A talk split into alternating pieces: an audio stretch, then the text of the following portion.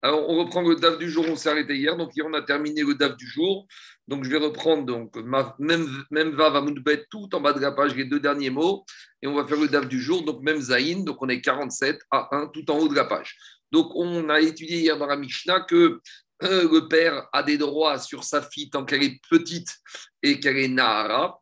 Donc, on a étudié les premiers droits hier que le père a, et on a vu que c'était les droits que c'est la Torah qui a donné ses droits au papa. Donc, les droits hier qu'on a étudié que la Torah donne au papa, c'est que le père, c'est lui qui touche l'argent des kiddushin de sa fille, que ce soit des kiddushin payés euh, à l'idée Kesef, avec un contrat, ou à l'idée Bia. Après, deuxième partie, deuxième euh, droit que le père a sur sa fille, c'est, on a dit dans Mishnah, Zakai Bemetziata. Il a le droit, c'est à lui qu'appartiendra tous les objets trouvés par sa fille. Donc sa fille trouve un billet, une montre, un bijou dans la rue, ça appartient à qui? Au père. Nous dit l'Agmara Mishum Eva. Et donc là, ça change. Là, il faut savoir que ce droit que le père a sur les objets trouvés par sa fille, ce n'est pas un droit que la Torah a donné au père, c'est un droit qui est Midera C'est les Chachamim qui ont donné ce koach au père d'avoir ce droit. Pourquoi? Parce que Mi Karadin, d'après la Torah, le père n'avait pas le droit de, touche, de prendre l'objet trouvé par sa fille.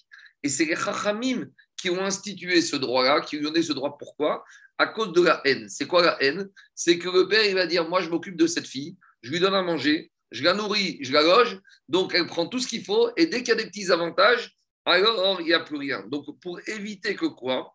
Pour éviter que le père et la fille en arrivent à avoir de l'animosité l'un envers l'autre, surtout le père il garde sa fille. Donc ils ont dit, c'est vrai que le père il prend en charge totalement sa fille, mais en contrepartie, s'il y a des choses bien qui arrivent, par exemple, dès que la fille elle va trouver des objets, les Chachamim, ils ont donné au papa le koach de devenir propriétaire de cette chose. C'est curieux, c'est curieux comme argument quand même.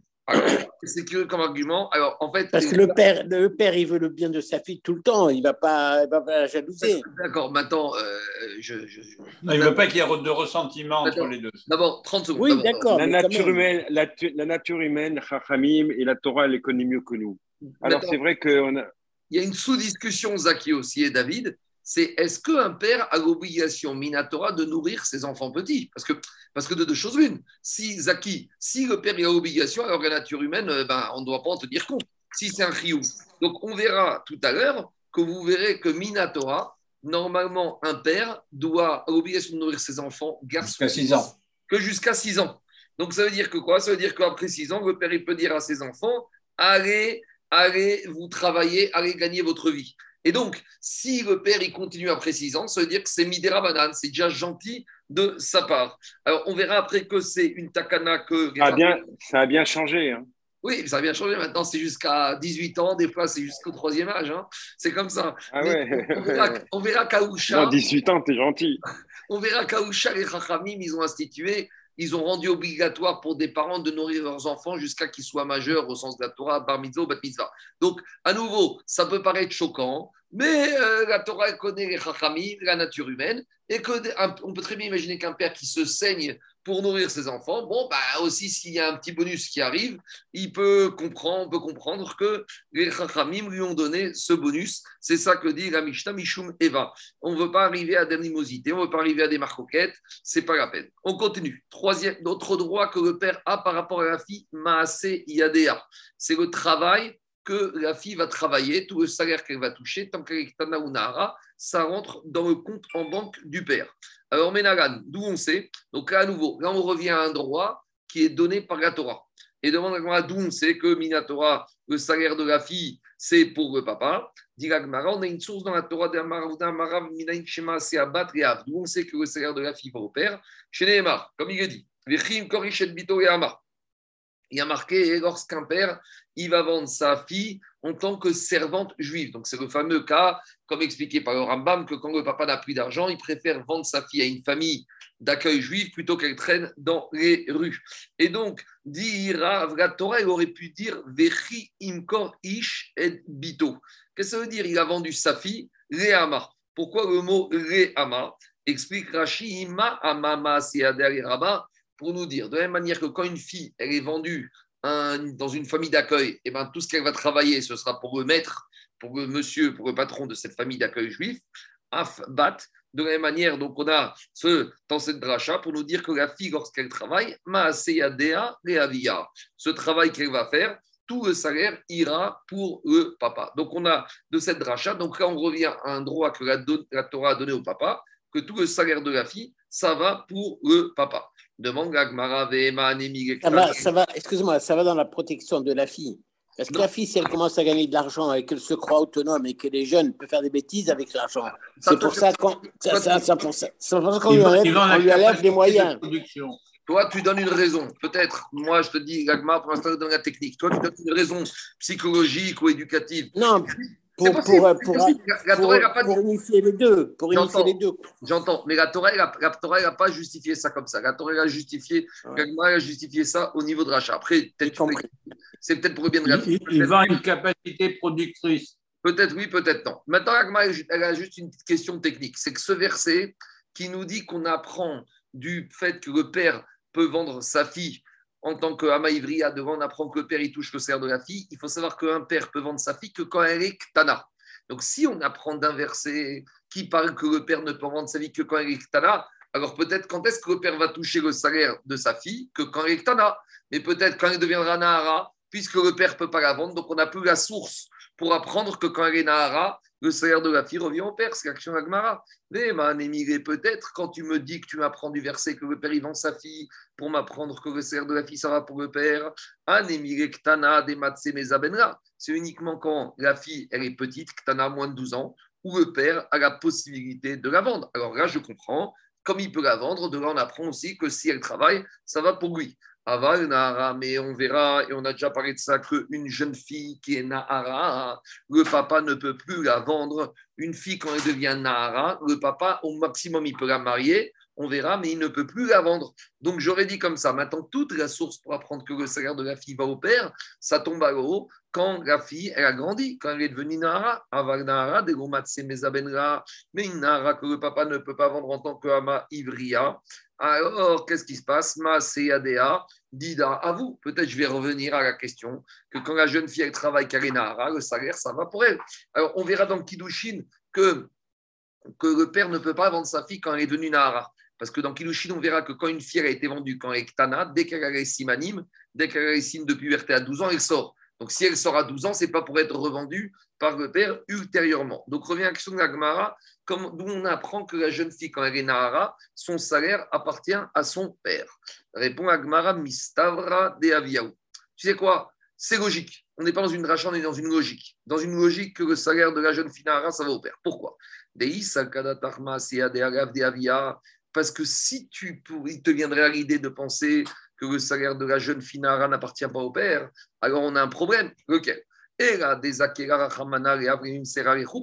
on a dit qu'un papa, tant que sa fille est Nahara, Nahara comprise, il peut la marier. C'est-à-dire quoi la marier? Ça veut dire qu'il peut l'emmener le jour de la choupa, sous la choupa. Donc il va lui dire quoi? Le jour de la choupa, le père il va dire à sa fille, tu n'as pas le choix, je t'emmène au mariage, à la choupa, à la synagogue. Maintenant, si elle va dire à son père, mais attends, papa, je dois travailler, tu vas me faire perdre ma journée de travail, eh bien, c'est pas grave. Donc, de quel droit le père peut faire perdre la journée de travail à sa fille pour pouvoir l'obliger à aller à la choupa on ne peut dire qu'il ne peut lui faire perdre cette journée de travail que si cette journée de travail revient au père. Donc c'est la preuve que même si la fille va travailler, à qui appartient le salaire appartient au père. Et donc le père il peut dire aujourd'hui, je renonce à cet argent, et donc au lieu d'aller au travail, tu vas quoi? Tu vas aller à la choupa, tu vas à la synagogue te marier. C'est ça que dit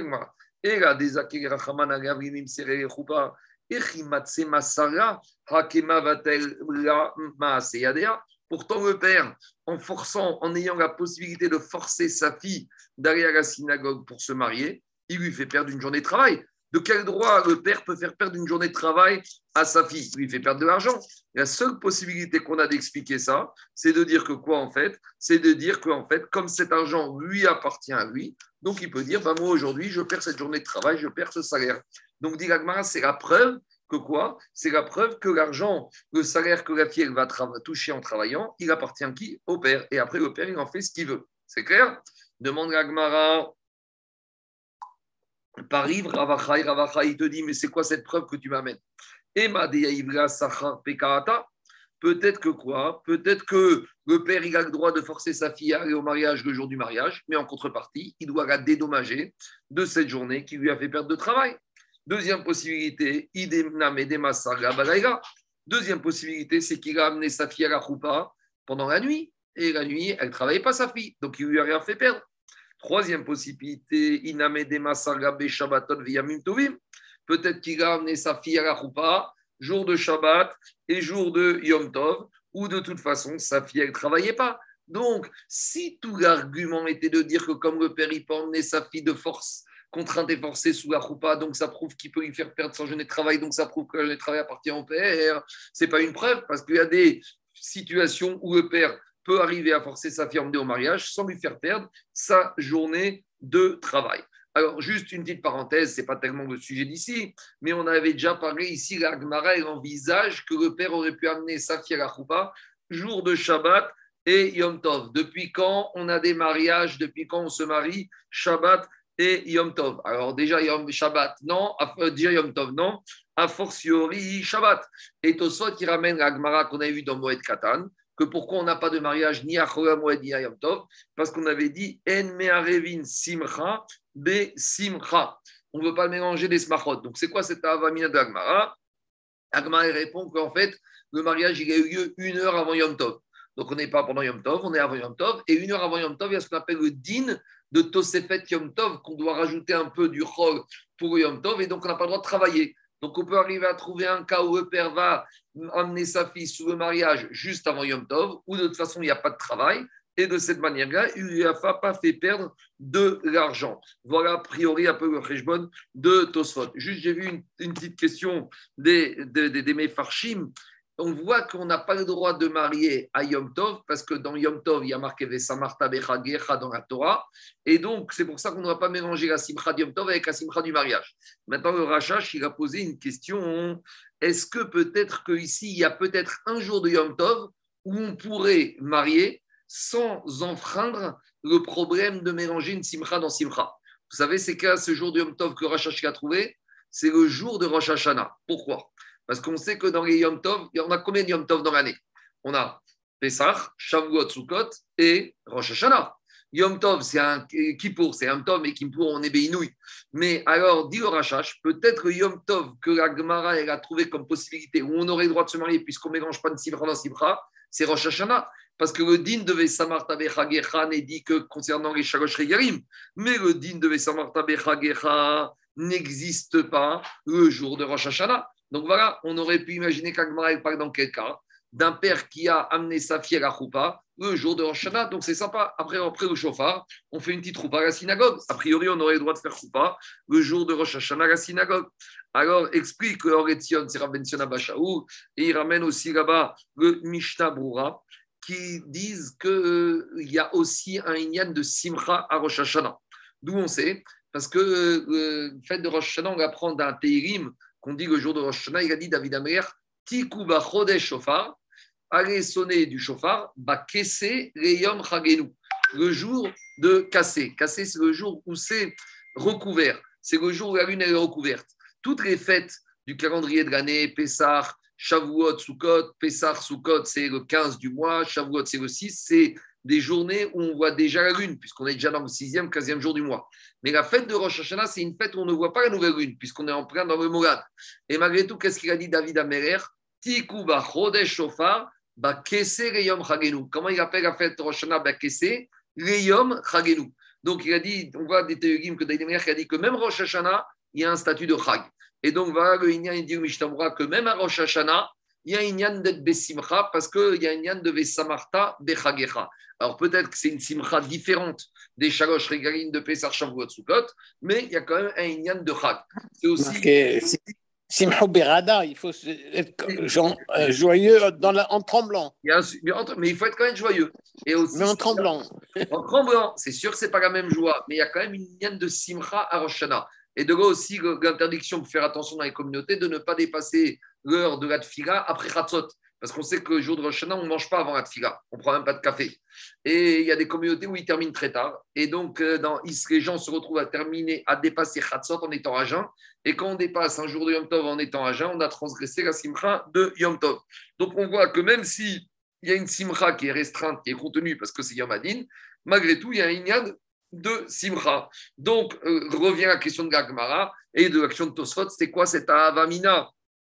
De dire que le père pouvait emmener sa fille à la choupa le jour du Yom Tov. Donc, comme il a dit Tosfot, il faut dire que le père a emmené sa fille une heure avant Yom Tov à la choupa. En tout cas, qu'est-ce qu'on voit de là? On voit de là que finalement, on revient à la question. On n'a pas de preuve que le père il peut disposer du salaire de sa fille. Alors, dit l'Agmara, elle revient à la dracha qu'on a vue au début. Qu'est-ce qu'on a dit? On a dit qu'on apprenait de la dracha que le père peut vendre sa fille à un maître juif. Et on a dit de la même manière que lorsque la fille est vendue, le salaire appartient au maître. De la même manière, la fille, lorsqu'elle est chez son père, le salaire appartient à son père. Mais on avait dit que ce verset, peut-être qu'il ne parle que de la petite fille qui est Ktana, mais d'où on sait que la fille qui est Nara, que père, père ne peut pas vendre, d'où on sait que le salaire de la fille appartiendra au père. Dit Agmara, Ktana Agmara, te dit en fait, tu sais quoi, ce verset, on n'a même pas besoin d'apprendre de ce verset pour la petite. La petite, c'est évident que tant qu'elle est petite, son salaire appartient au père. Et une fois qu'on n'a plus besoin de ce verset pour apprendre que le salaire de la petite appartient au père, on peut se servir de ce verset de la Torah pour apprendre que le salaire de la Nahara appartient au père. Et pourquoi on n'a pas besoin de verset pour nous dire que le salaire de la Ktana appartient au père?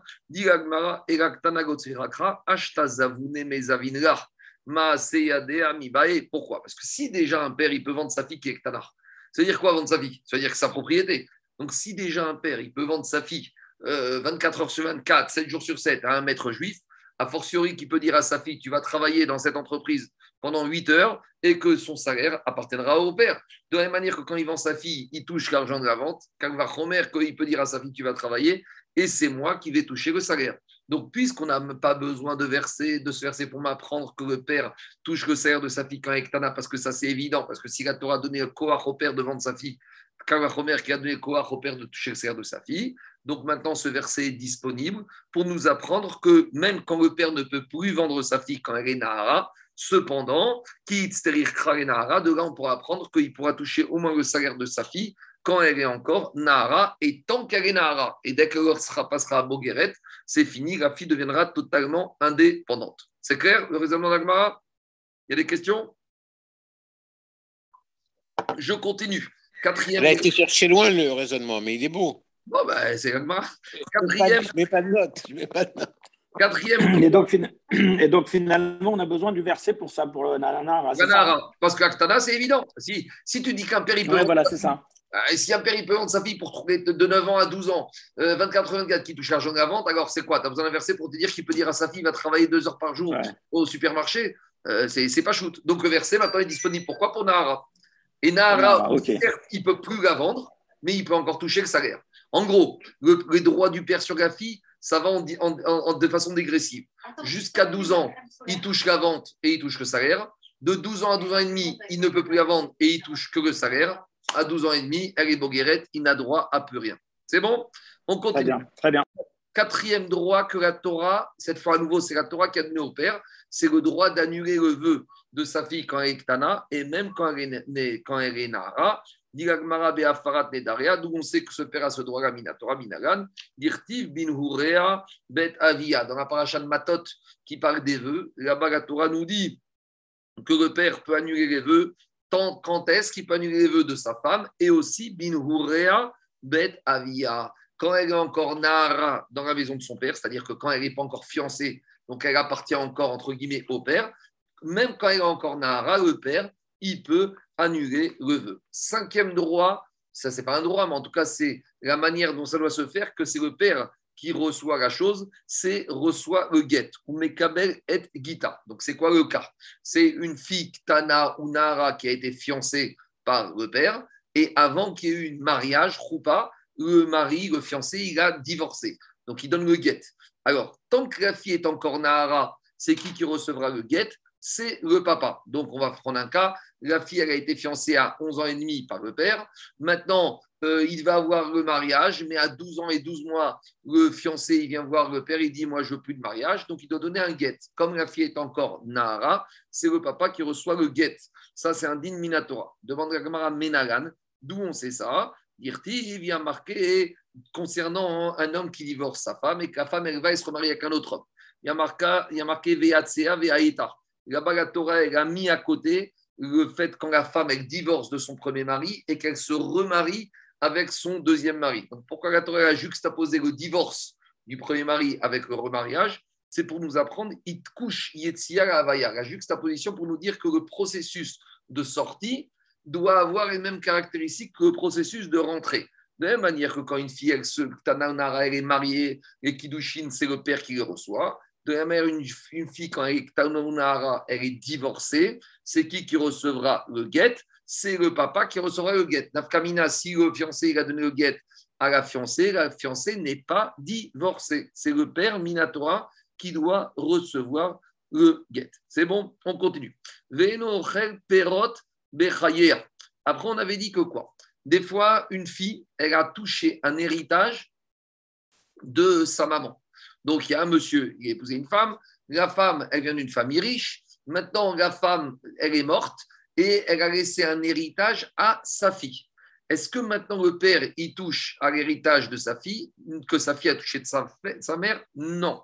Et il ne pourra même pas toucher les loyers. Ça, c'est le Tana de la Mishnah. Par contre, le père, qu'est-ce qu'il doit faire avec les loyers ou les intérêts de cet héritage de la fille Il doit mettre dans une caisse, de, dans un fonds de pension, dans un compte en banque qui va produire de l'argent pour sa fille. Maintenant, on a un Tana qui est correct par rapport à la Mishnah.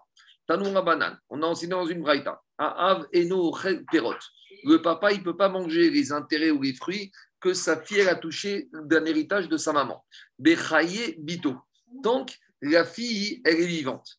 Par contre, Rabbi aussi Berabio de Omer, avochel perot, bechaye bito. Par contre, Rabbi aussi Berabio il nous dit que le père, il peut toucher les intérêts de que des, biens que la fille a touché en héritage de sa maman. Donc on a une marque Tanaïm.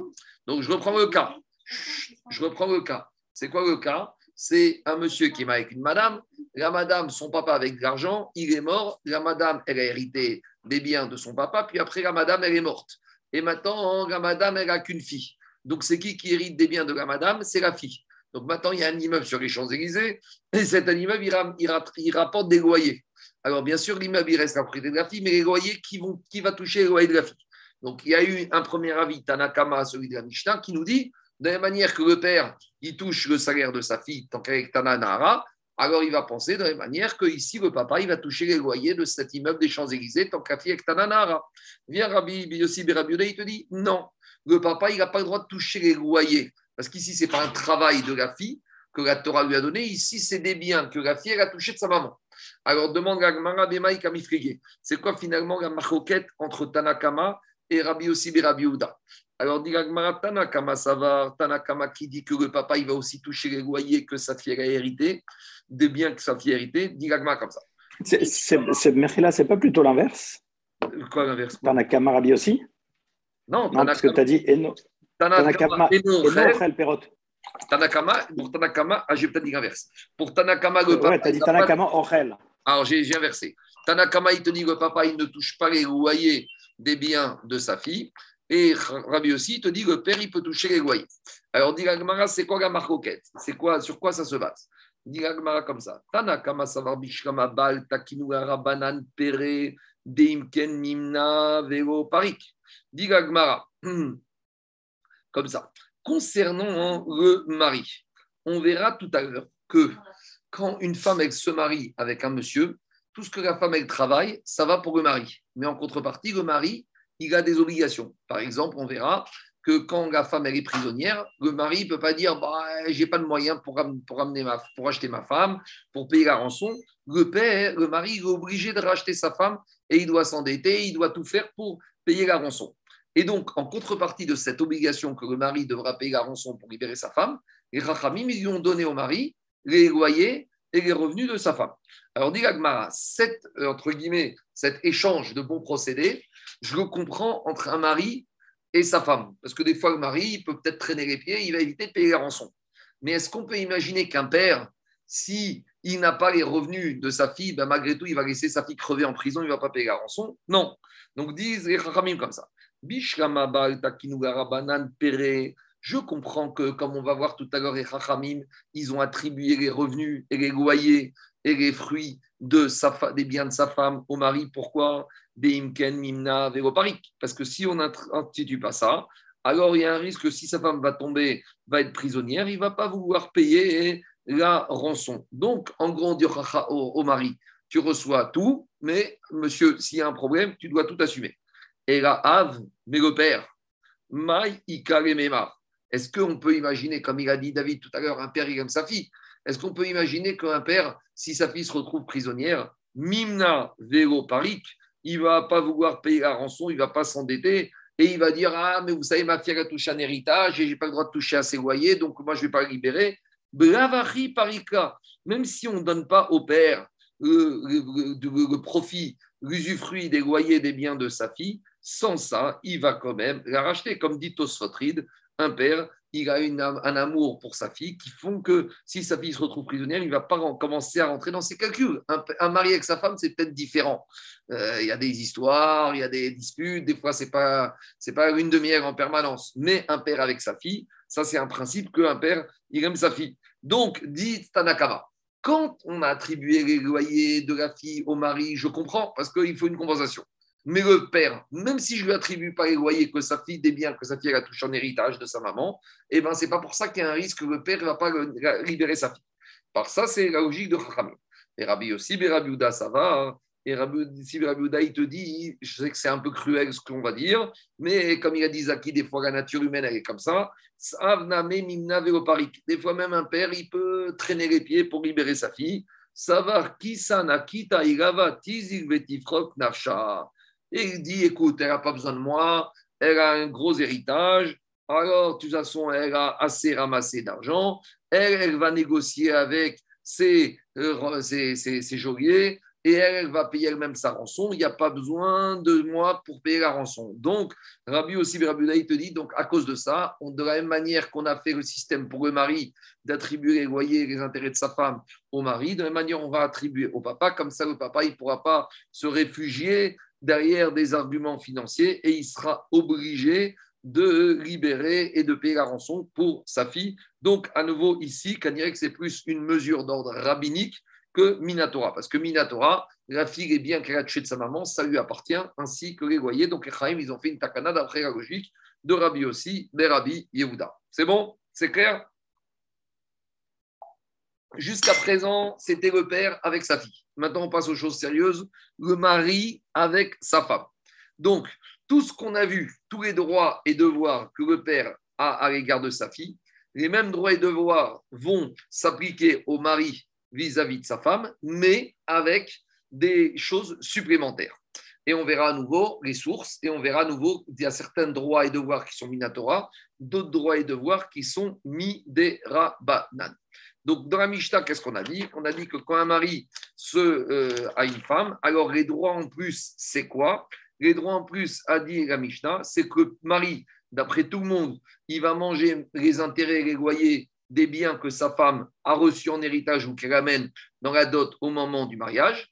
Chaya bimzonotea, on verra que Minatora, d'après certains, le mari est obligé de nourrir sa femme, alors que dans le père avec les enfants, on verra que ça fait l'objet d'une marcoquette après six ans. Mais un père marié avec sa femme, il doit la nourrir, il doit la vêtir, il doit la chérir. Bepirkona, midera banane, il doit payer la rançon.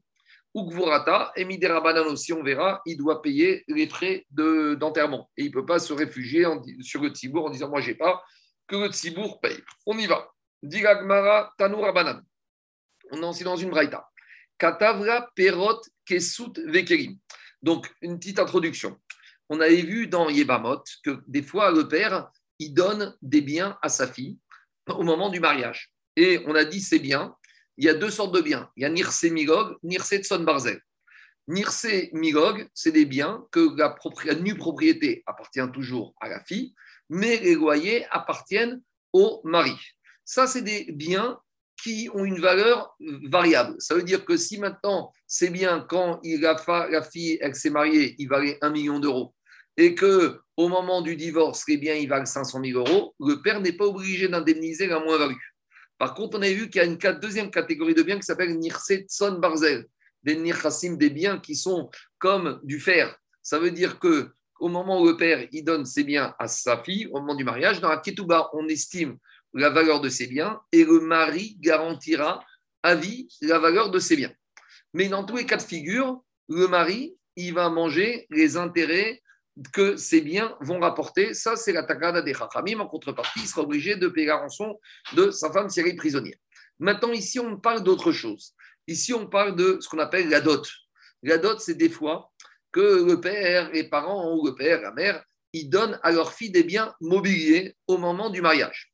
Ça peut être des voitures, ça peut être des draps, ça peut être de l'argenterie, de la vaisselle, toutes sortes de choses. Maintenant, il faut savoir que ces biens, c'est pas, ça à Ketouba. Ces biens, c'est un engagement. C'est la Nédunia. Quoi? C'est une dot. C'est un, un, un, engagement. La donation. C'est un engagement que le père y donne. Maintenant, la question qu'on va avoir ici, c'est cet engagement, est-ce qu'il est conditionné au fait que le mariage il aille jusqu'au bout, ou dès qu'il y a fiançailles de la Torah, Iroussine, ça y est, c'est bien, ils sont acquis. Donc là, regardez, on a une marcoquette qui dit comme ça Tanou Ramadan. Katavla, le père, il a écrit à sa fille, Perrot, qui lui donne des, des, des, produits, ksout, des habits, des, tissus, vekirim et de la vaisselle. Et il a fixé ces biens-là comme une dot, Ima mi bet et bet bara.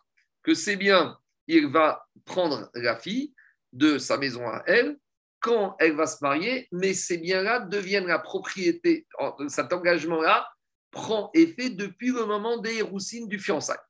Et maintenant, qu'est-ce qui s'est passé? C'est là que les problèmes commencent. Quand Meta, Barminan, la jeune fille fiancée, elle est mariée avant que le mariage ait eu lieu. Alors, qu'est-ce qui se passe? Bon, alors le père, il va dire, bon, ben, finalement, il n'y a pas eu de mariage. Donc, on récupère les bijoux, on récupère l'argenterie, on récupère la vaisselle. Ah, pourquoi? Ben Parce qu'il n'y a pas encore eu mariage. Oui, mais quelque part, le père, il les a donnés depuis le moment du fiançailles. Alors, est-ce qu'il les a donnés depuis le fiançailles en vue du mariage? Ou c'était conditionné et comme il n'y a pas eu de mariage, donc ben, il n'y a pas de donation, on va dire non. C'était peut-être le mari a accepté de se fiancer Kidushin et Roussine avec cette femme que si le père, il s'engageait à les donner. Et donc, on a une marcoquette. D'après Tanakama, le mari, il n'aura pas la propriété de tous ses biens mobiliers. Mishum Rabbi Tanamaru. Au nom de Rabbi Natan, dit Zacha Abal Bidvarim Arahu. Non, le mari peut déjà garder cette vaisselle, cette argenterie et tous les biens qu'il y a qui ont été promis d'être donnés par le père au moment du fiançailles. Juste pour préciser la marque ici on, viendra, on en parlera dans les règles d'héritage. Ici, il ne faut pas dire que le mari, hérite ses biens. Parce que si on dit comme ça, on ne comprend rien, parce qu'on sait très bien qu'un mari n'hérite de sa femme que quand c'est devenu sa femme avec Swin, consommation du mariage. Donc on ne peut pas parler ici que le mari, il va avoir un héritage de sa femme. Parce qu'ici, il n'y a pas d'héritage puisqu'il n'était pas encore marié avec elle. Donc il faut dire, explique les Parchim, ici c'est une sorte d'itraïvout, c'est une sorte d'engagement irrémédiable aux yeux du mari que le beau-père, il s'engage à donner ça depuis le moment du fiançailles. Et donc, d'après Rabbi Nataï, dès que dès qu'il y a eu fiançailles, c'est comme si le père, il a donné. Il a donné à sa femme, à sa fille et à son mari. Et donc, s'il n'y a plus de fille qui est morte, eh ben, c'est le mari qui récupère. mais, Marco, mais à quel titre il a donné? Parce que s'il a donné à sa fille, le mari, il n'hérite pas parce qu'ils n'ont aucun lien pour l'instant entre eux. Il a donné. Non, non. À nouveau, Daniel. Je il n'a pas donné au mari non plus. J'entends, j'entends, j'entends. À nouveau. Il ne faut pas parler d'héritage ici, sinon on ne va rien comprendre parce que l'héritage n'a pas de lieu d'être tant qu'il n'y a pas eu vraiment mariage, il n'y a pas eu de consommation du mariage. Donc, à nouveau, qu'est-ce qu'il faut dire ici? Ici, il faut dire, euh, c'est un peu grossier ce que je vais dire, c'est un peu, c'est que le père, le beau-père, il a payé pour que ce mariage ait lieu. Et donc, au moment où euh, il y a mariage, c'est-à-dire au moment où il y a eu fiançailles et roussine, parce que c'est ça, Khatouna, il y a eu mariage, alors, il a une dette maintenant, il doit payer. Ah, c'est vrai qu'il avait payé pour ça dans le couple. Eh bien, le mari te dit, bah, moi je suis là, la fille elle est morte, ben, je reçois quand même. Donc, ce n'est pas du tout un héritage, c'est, explique les Farshim, C'est un engagement, une obligation que le beau-père s'engage à donner s'il y a mariage. imaginons un peu, on va parler de façon grossière. le père, il dit au gendre, si tu donnes Kiddushin à ma fille, je te donne un chèque. Voilà, c'est un peu ça. Alors, l'idée du Donc chèque. c'est comme, c'est comme un don qu'il aurait fait au mari. Alors, c'est comme un. Exactement. Et donc, il est mac. Et au moment où le mari donne les Hirousin Kiddushin à la fiancée, il est macné, il fait acquérir au fiancé. Ça, c'est la logique de Rabbi Nathan. Tandis que pour Tanakama, oui, le beau-père, il est prêt à donner. Il les donne depuis le fiançailles, mais à condition que quoi? Que ce fiançaille, il aille jusqu'au bout bout. il aille jusqu'au bout. Ah, et maintenant, lui il aurait souhaité que tout aille bien. Maintenant, sa fille Barminan, elle est morte. Il va dire oui, bah, on n'a pas été au bout. Donc, finalement, le kinyan que je t'ai fait, c'était une sorte de kinyan à naï. Et donc, je récupère ma chose. Donc, c'est ça à peu près l'idée. C'est ça à peu près l'idée de la marcoquette ici. L'idée de la marcoquette, est-ce que ce kinyan, il est ferme et définitif depuis le moment du fiançailles? Ça, c'est la logique de Rabbi Nathan. Et la logique de Tanakama, il est ferme et définitif depuis le du fiançailles avec une condition suspensive que le mariage a jusqu'au bout. Et donc, pour Rabbi Nathan, à partir du moment où il y a fiançailles et que le mari qui est où, il dit bah, Moi, je suis là, euh, elle est où la fiancée? Elle est morte. Ben, D'accord, mais moi, je suis là. Donc, si je suis là, j'ai tout. Et pour Rachamim, c'est un engagement qui était quand même limité. C'est bon? Alors, on va revenir dessus. Donc, Agmara, d'abord, elle veut lier cette maroquette entre Tanakama et Rabbi Nathan à une autre maroquette. C'est quoi cette autre maroquette Ben. Peut-être qu'on revient à, à une maroquette entre Rabbi Ben Azariah et Rabbi Nathan. Par rapport à quoi hein? Par rapport à une maroquette sur la Takanat Rachamim de la Ketouba. On a déjà dit qu'une Ketouba pour une Betouga, c'est 200, et pour une Beouga, c'est 100. Alors maintenant, on dit la Mishnah comme ça. Ni Tarmera ou ni ben Minaniswin ben Manirusin Gova et Takor. Si on a dit que la ketouba de base c'est 100 ou 200, mais que le mari il peut payer une ketouba un peu plus importante. Donc maintenant, c'est quoi les cas limites Quand il y a eu fiançailles, et puis après ça s'est disputé, et on a cassé le fiançailles, donc il faut divorcer. Ou Barminan, le, mar- le fiancé est mort avant le mariage. Alors maintenant, dit la Mishnah comme ça Ni Tarmera ni Tkadirsha, si maintenant il y a veuvage de la fiancée ou il y a divorce de la fiancée, alors dit Tanakama de la Mishnah, Ben Minaniswin, même si le fiancé est mort avant le mariage ou il a divorcé avant le mariage, la fiancée, elle aura le droit d'exiger la totalité de la ketouba. Ah, c'est vrai que dans la ketouba, il y avait le prix de base de 200 plus 1 million de dollars de surplus. Elle a le droit à tout. Parce que la logique de Tanakama, c'est que quand ils ont acheté une ketouba, la ketouba, elle est valable depuis le moment du fiançailles.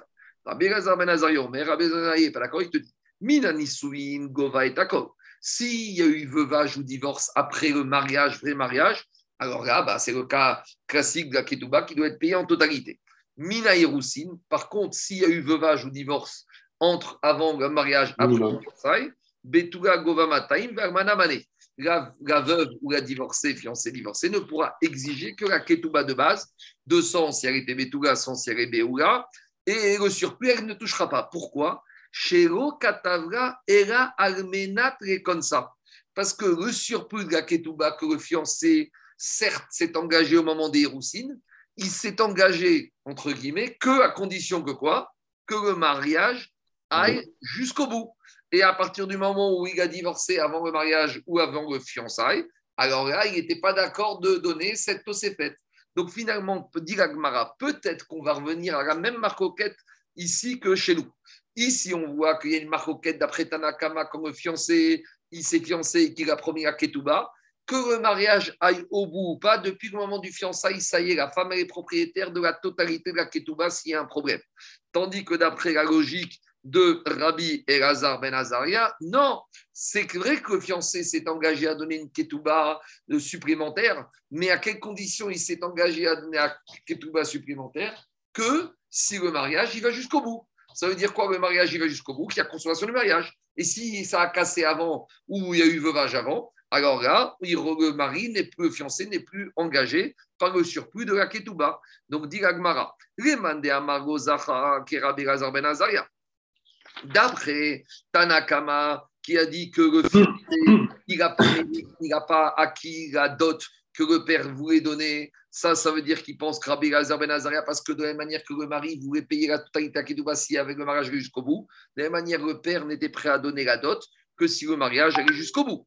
Oman de Amar, Zacha Kerabanan. Et le Mandéamar qui disait que quand le père s'est engagé sur la dot, à partir du fiançailles, c'est fermé définitif, il va penser, comme le Tanakama de notre Mishnah ici, que depuis le fiançailles, le fiancé s'est engagé à donner une ketouba, et eh ben il doit tout payer. Donc a priori, c'est la même marcoquette. Donc je vous dis, c'est toujours le fond de la marcoquette.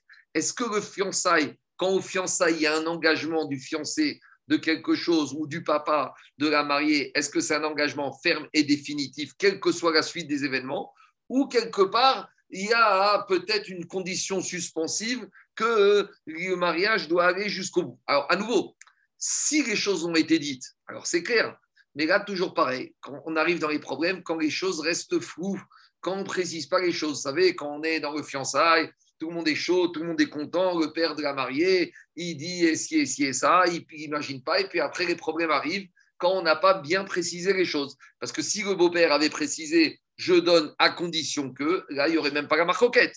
Toute la marcoquette ici, c'est uniquement quand on est resté dans le vague. Et malheureusement, on sait très bien que quand on reste dans le vague, alors c'est vrai qu'il y a des moments où tout va bien, donc on ne veut pas imaginer, mais il faut être racham. Racham et nav berocho, qu'il faut anticiper la suite des événements, que des fois, c'est même si c'est D'ailleurs, D'ailleurs, quand tu as tout précisé. Je dis juste. Quand tu as tout précisé, déjà, il y a des problèmes. Bon. Alors, imaginons. Non, mais maintenant, Zaki, nous surtout nous les Sfaradim, il n'y a pas d'Ashkenazim sur le forum, mais nous les Sfaradim, c'est un peu dur qu'au moment du fiançailles, tu imagines déjà des situations catastrophiques de veuvage ou de divorce.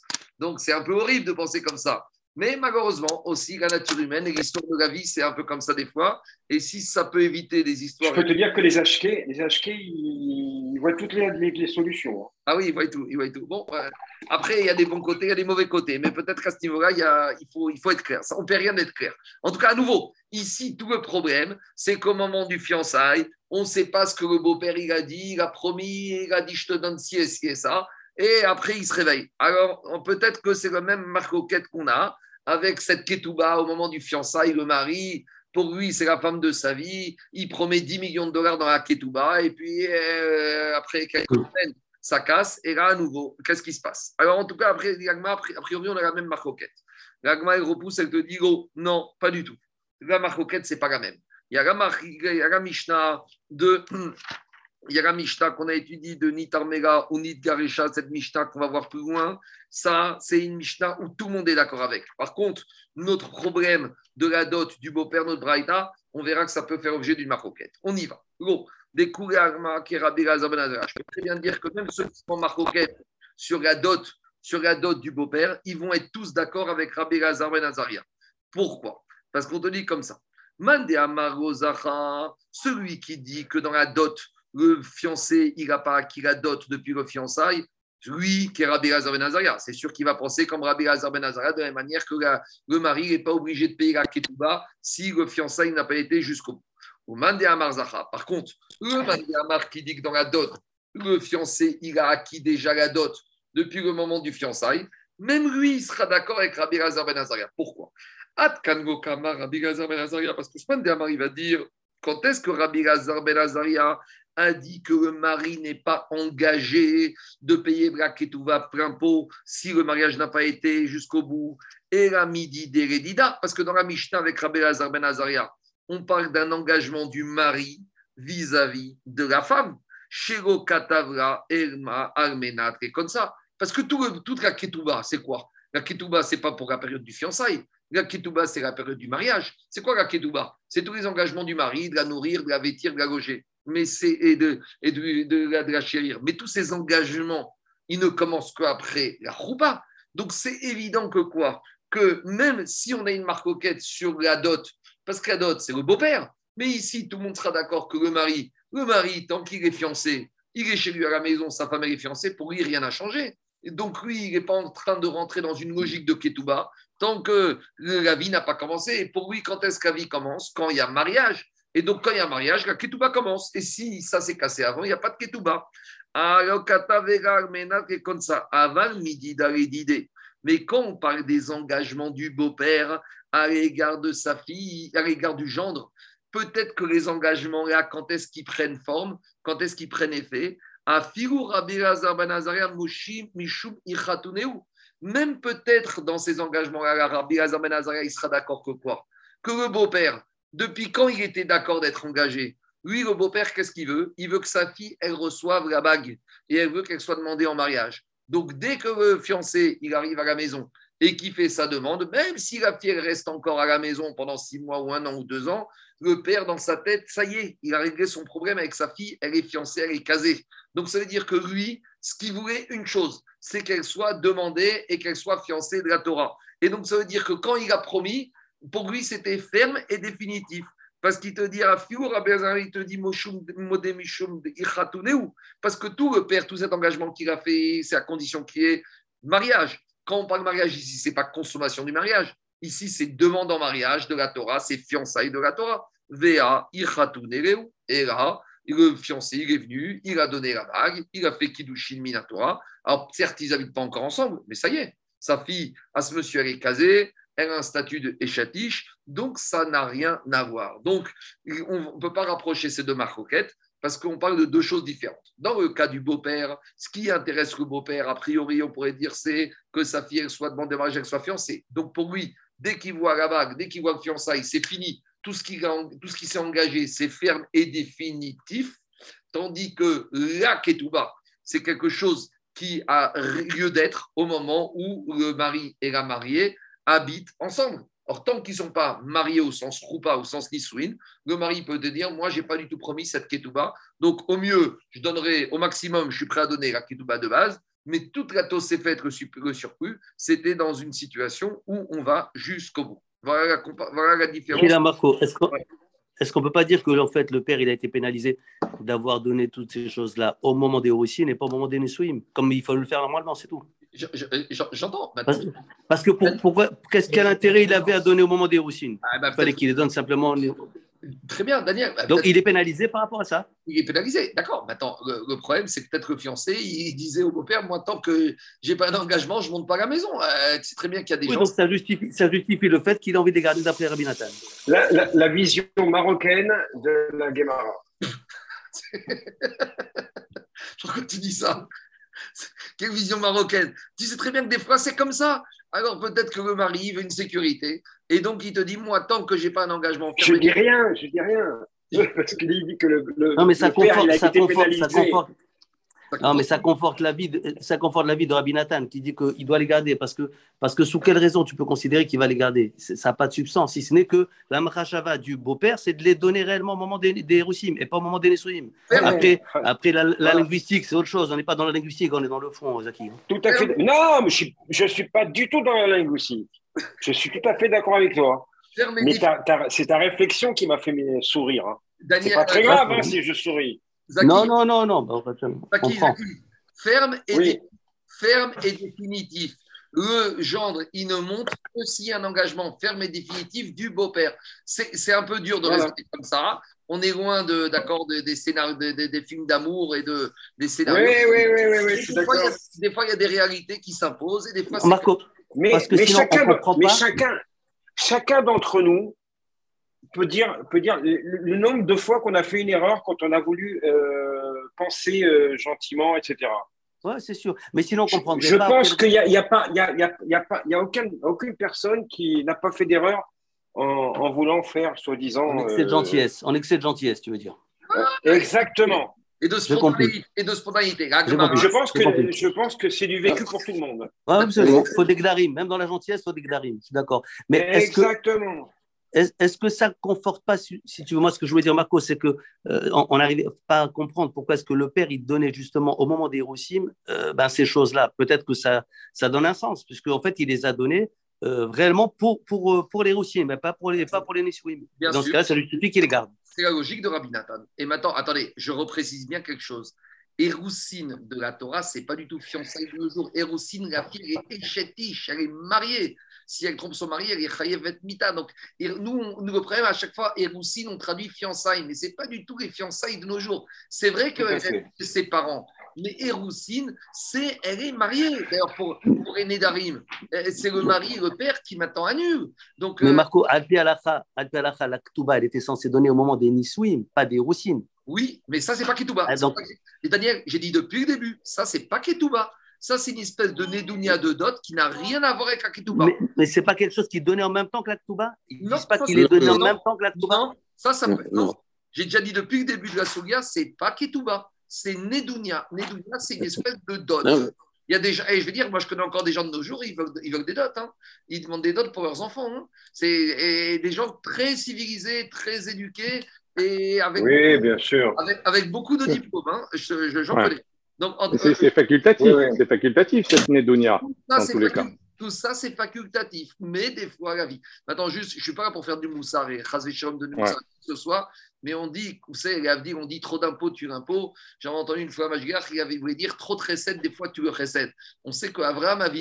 Exactement. On sait qu'Abraham il était bala chesed. Akashbochou l'a envoyé en exil en Égypte pour qu'il aille voir ce que c'est un pays. Parce que l'Égypte, c'était un pays de débauche. Il y a une dracha connue. Vous savez, quand la Torah elle parle de Eshetish, elle parle de Chesedou. Quand elle parle d'une femme qui a fait de la débauche, la Torah elle, utilise un mot très bizarre. Elle dit qu'elle a fait Chesed, un acte de bonté. Et explique les Chachamim que des fois, même dans la débauche, on peut a priori voir un peu de, un excès de bonté. Et à il a envoyé Abraham Avinu en Égypte pour voir que trop de chesed, on peut même arriver à la débauche. Et Abraham Avinu, c'était son, son tikkun. Abraham Avinu, c'était son travail. Abraham Avinu, il était trop. C'est pareil pour, c'est pareil pour Korah. Mais je veux dire juste quelque chose. Abraham Avinu, il était trop chesed. Et pour rectifier ça, il a dû aller en Égypte. Il a même dû arriver au Nisayon de la parce que la c'est un acte de din. Abraham Avinu, il a eu besoin, comme dit Rambam, de passer de l'extrême chesed à rééquilibrer un peu ça en mettant un peu de din. Et Yitzhak Avinu, c'est l'inverse. Yitzhak, c'était le din.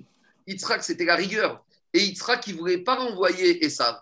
Pourquoi? Parce que Yitzhak était dans son tikkun de quoi? Dans son tikkun d'avoir faire preuve du chesed. Donc, à nouveau, euh, quand on dit les engagements au moment du fiançailles, alors peut-être que c'est vrai, ça peut paraître, on va dire, un peu grossier. Euh, moi, il se parie que si le beau-père lui fait un chèque, il a des engagements. Malheureusement, des fois, il y a besoin de préciser les choses, il faut dire les choses, et il faut un peu avoir oublié cette notion, l'amour, moi, il n'y a pas de conditions, il n'y a pas de naïm. Il faut prendre un... Il y a du bon. Dans, toutes les communautés, il y a du bon. Et dans toutes les communautés, il y a du bon.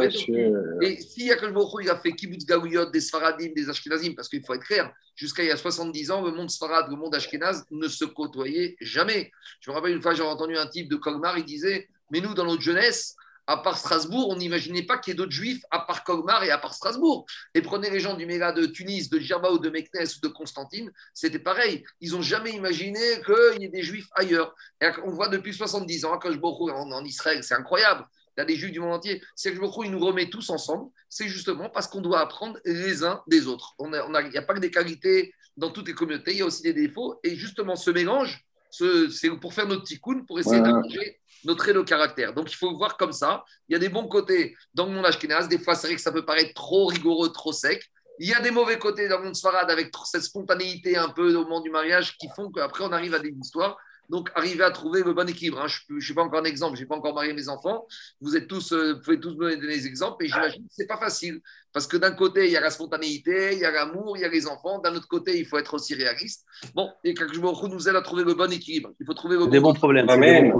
Amen. On continue. Marco, juste pour finir, il disait, il disait Tanoura Balam, Katav. Katav, c'est que tout va. Hein. La quand tu l'as fait, il a fait, il s'est marqué. C'est un peu. J'ai regardé. Ah, bah, dans la traduction à scroll, ils mettent, ils mettent tout bas. Hein, mais c'est pas alors, alors, je t'explique. C'est une mauvaise traduction. parce que hier, j'ai beaucoup, beaucoup, travaillé sur ça. J'ai beaucoup travaillé sur ça. Parce que si c'est tout bas, ça rentre Yerusha. Il n'y a pas de Yerusha depuis les fiançailles. Ici, Katav, c'est autre chose que C'est une Nedounia. C'est une dot. C'est la, corbeille. La corbeille. La corbeille du mariage. Alors, on y va. Il faut pas, à mon avis, c'est une facilité. Mais Katav, bien sûr que c'est écrit. Bien sûr que c'est un acte écrit. Ils, disent, regarde, Katav la période, question des Kélim, si un père a écrit des fruits, des vêtements et des ustensiles, dont le contrat de mariage. C'est ce qu'ils disent clairement. Mais oui, mais c'est pas la Ketouba. Ok. Tu as un énorme Un contrat annexe. C'est un contrat annexe. le worm. Et, et le, la plus grande preuve. Katav, c'est le père qui écrit. C'est le père qui écrit, Katav. Oui, C'est pas, le mari, c'est pas la Ketouba. Il a raison, David, il a raison. Et je vais dire, la plus grande preuve, c'est pas la Ketouba.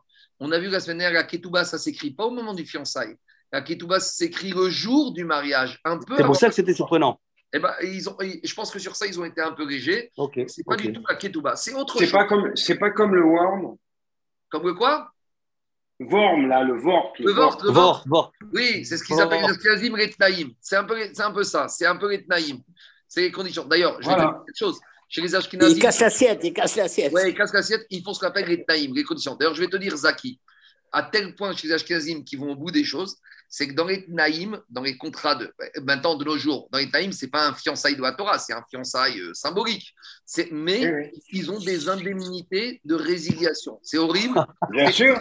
Les Avdil, bien sûr. je veux dire, c'est comme deux sociétés qui fusionnent. S'il y en a une des deux qui résilie, et eh ben, il garde la bague. Oui, oui, oui, il garde la bague. Non, mais plus que ça. Moi, je connais des, il y a des chez des chassidim, ça se paye très cher. Pourquoi? Parce que si c'est le khatan qui casse le fiançailles, malheureusement, dans certains Eh, milieux il y a un- religieux, Il y a un mauvais, il y a une mauvaise vue pour la femme. voilà, une fille qui a été déjà fiancée, ou même un khatan qui a été fiancé, après dans les shiluchim, les gens ils vont te dire, mais c'est un soukbet, mais pourquoi il a cassé Oh, il est- Donc, s'il y a un des deux, si ça casse mutuellement, il n'y a pas de droit de résiliation. Mais si ça casse d'un côté unilatéral, et ben dans les Tnaïm, il est prévu un paiement d'une indemnité et d'une compensation. Donc, c'est, ça va très très loin. Je ne dis pas qu'il faut aller jusque-là, mais je te dis ça va jusque-là. On y va et on continue à botter, on termine. Chayav bimzonotea. Après, on avait dit que le mari, il doit l'obligation de nourrir sa femme, donc la nourrir, la chérir, la vêtir, et il doit aussi la racheter si elle est prisonnière, et il doit aussi être capable de, dépenser les, les frais de pompe funèbre et d'acheter un petit trou pour sa femme. On a enseigné dans une braïta. Tiknu. Donc, minat a priori. Donc, d'après cette première braïta, c'est pas minatora, c'est midera banana. Après, on verra qu'il y a d'autres avis. Mais d'après cette braïta, c'est une takanat chachamim que le mari, il doit nourrir sa femme, mais en contrepartie, tachat maaseyadea. En contrepartie, tout ce que sa femme, elle va gagner, ça ira pour le mari à nouveau on verra malgré tout que ce n'est pas absolu, qu'il y a ce qu'on appelle hadafa. Si par exemple sa femme, elle, touche des stocks options et qu'elle touche des fortunes, alors la femme, elle pourra dire Attends, je veux bien qu'une partie de mon salaire aille dans le compte commun en contrepartie que tu payes les frais de la maison, mais si c'est des sommes très importantes, on verra que dans certains cas, la femme, elle peut garder une partie de son salaire. Donc, ce n'est pas une takana à 100%. Tant qu'on est dans des salaires normaux, oui, mais si on est dans des salaires exorbitants, dans des primes exorbitantes, on verra que ce n'est pas du donnant-donnant. On continue. Et on verra aussi que dans certains cas, la femme, elle peut dire qu'elle renonce au fait que le mari doit la nourrir, mais en contrepartie, elle garde son salaire, ce qu'on appelle eninizonet, noten. Elle n'est pas, elle accepte de dire, bah écoute, c'est pas à toi de payer le marché, mais en contrepartie, je garde mon salaire pour moi. On verra ça en détail après. Après, on avait dit, Kurata tachat tuvata si elle meurt avant lui, il est obligé d'acheter le, cercueil et d'acheter la place au cimetière. Pourquoi? Parce que normalement, quand la femme meurt, il est gagnant. Parce que normalement, s'il avait divorcé ou s'il était mort avant elle, il aurait dû payer la ketouba. En maintenant, quand la femme meurt en premier, alors il n'y a plus de ketouba à payer pour le mari, donc c'est le jackpot. Non, en contrepartie du jackpot, au moins il devra payer les frais de sépulture et les frais de l'enterrement et de la kévoie.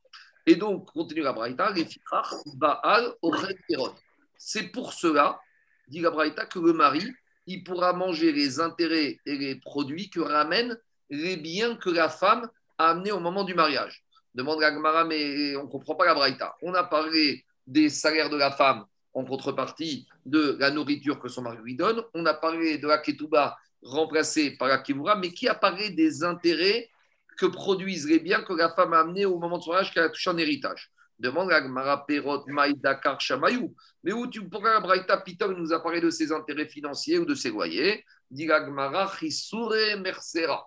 Il faut corriger la Braïta, il faut dire comme ça Rikatane. Tik nous On reprend. Les Chachamim, ils ont institué qu'en contrepartie que Marie nourrit sa femme, et ben, il prendra au salaire de sa femme. Pire qu'on a Tachat Perot il devra la racheter, payer la rançon si elle a été prise en captivité, en contrepartie des intérêts que le mari touche et des loyers que touche le mari sur les biens de sa femme. Donc la femme, elle vient avec un immeuble sur les Champs-Élysées, d'accord? Et que chaque année, il touche 50 000 euros de loyer, et qu'au bout de 5 ans, il y a, sa femme, elle est enlevée, et il demande une rançon de 1 million d'euros, alors il ne va pas commencer à dire Attends, ça fait 5 ans que je touche, ça fait 250 000 euros, on me demande un peu plus, 1 million d'euros. Non, non, non. Au moment du mariage, on lui dit Monsieur, on ne sait pas ce qui va se passer. Peut-être que ta femme, elle va jamais prise en captivité. Peut-être tu vas engranger chaque année des loyers. Tant mieux pour toi. Peut-être tu vas, mais peut-être tu vas toucher deux semaines de loyer et que tu vas payer une rançon, c'est pas, on ne peut pas commencer à fonctionner comme ça. Tu as un engagement. En contrepartie, tu touches les loyers des biens de ta femme. Troisième chose, et en contrepartie la ketouba, si elle meurt en premier, il devra lui payer l'enterrement et la tombe. Les donc, dit c'est pour cela que le mari a le droit de manger les intérêts des biens de la femme. Dit c'est quoi cette, cette, expression de dire c'est pour cela? C'est pour cela par rapport à quoi? On aurait pu penser que quoi? Que les intérêts des biens de la femme. Peut-être que c'est vrai qu'ils appartiennent plus à la femme, mais peut-être que le mari aussi n'a pas le droit de les toucher. Peut-être qu'on aurait dit comme ça. Peut-être qu'on aurait dit une femme, elle se marie. Le père lui donne un immeuble. Cet immeuble, chaque année, il rapporte 50 000 euros de loyer. Alors on aurait dit, vous savez quoi? Ces 50 000 euros de loyer, personne n'y touche. La femme, elle n'y touche pas. Le mari, il touche pas. On va les mettre dans un compte en banque. Et ils vont servir de fonds de secours au cas où il faudra payer une rançon. Dit on ne peut pas fonctionner comme ça. Pourquoi? Parce que si on aurait pensé qu'on va les laisser dans un compte, Imken, Nimna, Véloparik, peut-être que quoi? Peut-être qu'on va les laisser. Et puis quand la femme va être enlevée, quand on va demander une rançon, le mari va voir dans le compte en banque, est-ce qu'il y a assez? Et s'il n'y a pas assez, il va dire, bah, moi je ne touche pas au loyer, mais je ne suis pas obligé de payer. Adifa. Donc, c'est pour ça que Chaim, ils ont fixé. On ne commence pas ce genre de compte. Dès que le premier jour du mariage, le mari, il va toucher les loyers des biens de sa femme. Et Medida. Et si même au bout de trois ans, il faut payer une rançon et que c'est beaucoup plus que tous les loyers que le mari a touchés, on lui dira, monsieur, on ne fait pas des comptes d'apothicaire, on ne fait pas des calculs comme ça. Tu payes, il faut compléter ton argent, tu complètes. On se marie pour le meilleur et pour le pire ça aurait pu tourner euh, en ta faveur, tu aurais pu toucher énormément de loyers sans avoir payé de rançon, c'est vrai. Maintenant, tu as touché moins de loyers que la rançon que tu as payée, et eh ben, ça fait partie du mariage. Demande la Gmara pour Hana. Et pourquoi les Chachamim, ils ont pas, pourquoi on n'a pas dit l'inverse? Qu'ils ont institué les, le fait que le mari doit nourrir sa femme en contrepartie du fait qu'il touche les loyers des biens de sa femme. Et pourquoi on n'a pas institué que le mari doit payer une rançon en contrepartie de quoi? En contrepartie du fait que la femme, son salaire va à son mari. Et Amarabaye, Tiknu Matsui, Matsui, et chez Matsui, et chez Matsui. Ils ont institué une chose en contrepartie d'une autre. Ce qui est fréquent par rapport à ce qui est fréquent, ce qui n'est pas fréquent par rapport à ce qui n'est pas fréquent. En l'occurrence, le salaire de la femme, c'est fréquent qu'une femme elle travaille. Donc, on institue en contrepartie du salaire le fait que le mari doit nourrir sa femme, ce qui est fréquent. Par contre, la rançon, c'est quelque chose qui n'est pas fréquent. De la même manière que des fois, des femmes arrivent avec des biens qui produisent des loyers. 90% euh, des femmes, elles ne viennent pas de familles fortunées, donc ce n'est pas fréquent. Donc, ils ont fait un pendant. Jusqu'à présent, Rabotai, le Tana de il nous a ramené que les obligations du mari de la nourrir, c'était uniquement une takana trachamim. Maintenant, on va voir un autre tana qui ne pense pas comme ça. Et dit Gagmara Amarava. Haïtana, il y a un autre tana qui n'est pas d'accord avec ce tana et qui pense que savar mezonot mideoraita qui pense que l'obligation pour un mari de nourrir sa femme, c'est pas du tout une takana trachamim, c'est une obligation qui est basée sur la Torah. Donc, c'est un avis discordant. Donc, on a un premier Tana qu'on a vu tout à l'heure que c'était. Maintenant, on a un Tana que c'est Minatora. Et d'où on voit que ce Tana, il pense que c'est Minatora. Détania. Parce qu'il euh, y a marqué comme ça. Il y a marqué concernant le cas dans Parashat Mishpatim. Il y a marqué que quand un père il a vendu sa fille dans une famille d'accueil, alors le papa ou un des enfants, il peut épouser cette Tana. Et la Torah, il dit là-bas. Mais si le papa ou un des fils, à part cette Amaïvria, il a épousé une deuxième femme, la Torah nous a dit, et ça c'est valable pour tous les hommes qui épousent plusieurs femmes. La Torah met en garde que si un homme il vient épouser une deuxième femme ou une troisième femme, Kesuta Veonata Lo Igra, le mari, il ne devra pas diminuer trois choses de la première femme. Donc la Torah a eu peur que quand un mari il va épouser une deuxième femme, alors il va déjà un peu oublier la première et il va moins s'occuper d'elle. Et donc la Torah le met en garde. Elle lui dit Sache, monsieur, tu veux épouser une deuxième femme, une troisième, une cinquième, très bien. Mais tu ne restes pas moins obligé d'un certain nombre d'obligations vis-à-vis de toutes les femmes que tu as épousées, de la première, de la deuxième, troisième. Et trois choses, tu restes obligé de lui fournir. Shehera, Kesuta, Veonata. Alors, si on traduit littéralement, Shehera, dit la Braïta, Egu, Mezonot. c'est la nourrir. Donc, c'est pas parce que tu as épousé une deuxième femme que la première, tu dois la laisser crever de faim. D'où on sait que le mot shehera veut dire la nourrir. Vechen ou.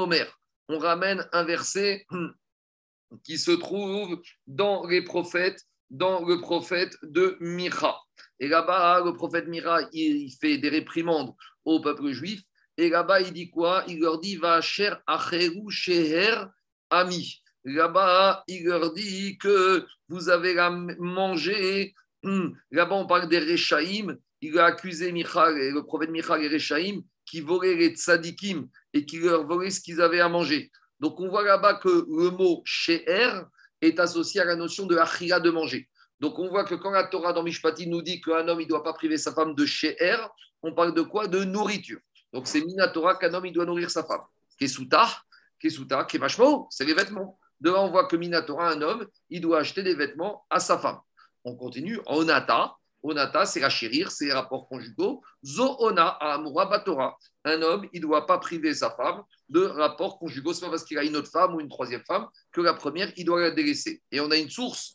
Les Omer, a marqué que quand Ravana Arami, il s'est séparé de Yaakov, qui est parti avec les filles de il l'a mis en garde, il lui a dit, il a dit Jacob, fais attention si tu retiens et si tu ne les chéris pas, si tu n'honores pas ton dommage, ton obligation conjugale. Donc on voit que le mot ona est associé au rapport conjugaux. Donc ce Tana, il te dit que quoi? La Torah, elle a dit qu'un monsieur, il doit faire trois choses à sa femme. Shehera, la nourriture, Kesuta, les habits, Onata, la chérir. Donc on voit que c'est une obligation minatora. Rabbi Lazar, Omer, il y a une autre interprétation. Sheera Zoona. C'est vrai que d'habitude dans la Torah, on traduit comme en français la chair.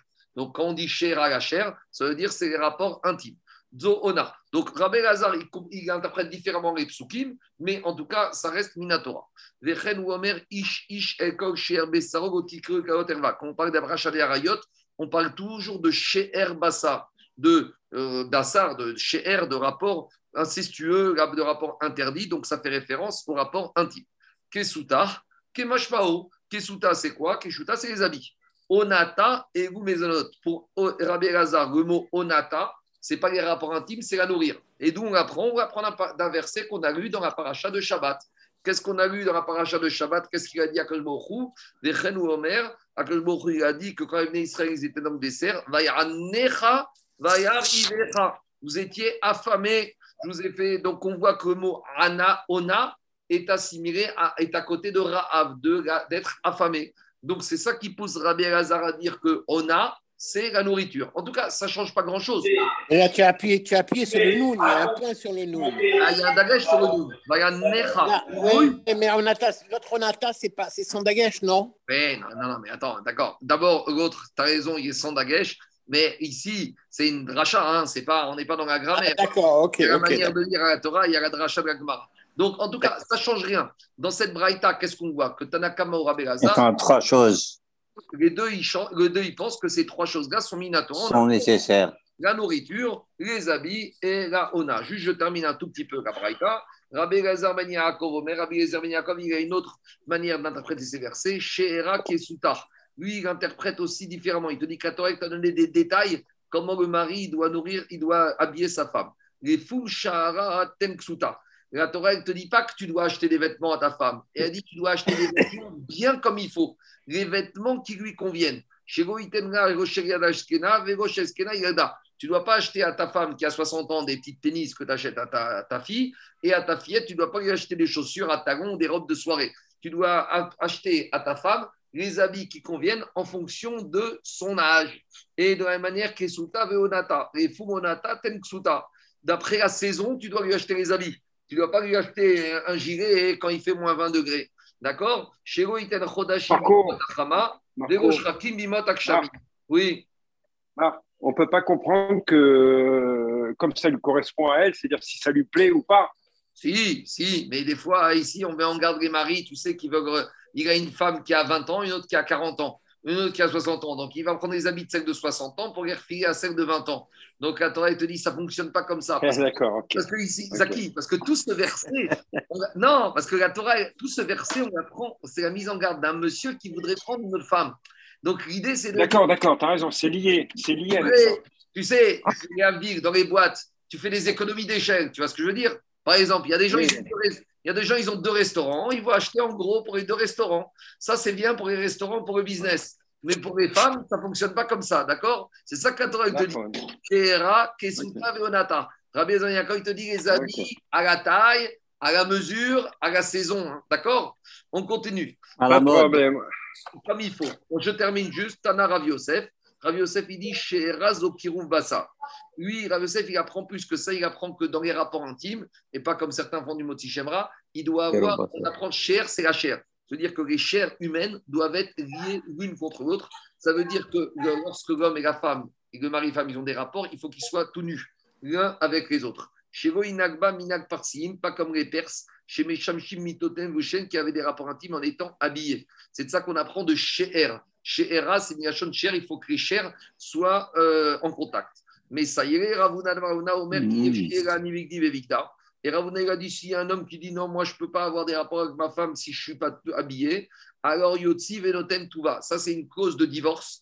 Et on peut mmh. le mari à donner le guet à sa femme et à lui donner la ketouba. Parce que même si c'est un chassid choté qui veut dire moi je fais preuve de tsniout, avec sa femme, il n'y a pas ces problèmes de tsniout. La tsniout, c'est dehors, mais dans la chambre à coucher, ça c'est ce qu'on appelle chassid choté.